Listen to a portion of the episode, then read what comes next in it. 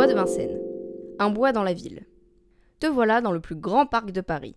Quatre lacs, des ponts, cascades artificielles et restos, il y a largement de quoi passer une belle journée. Ici, la plupart des épreuves des JO de 1900 se sont déroulées, et si aujourd'hui tu peux visiter le palais de la Porte Dorée et le zoo, c'est parce qu'on les a installés pour l'exposition coloniale de 1931. Buzzy.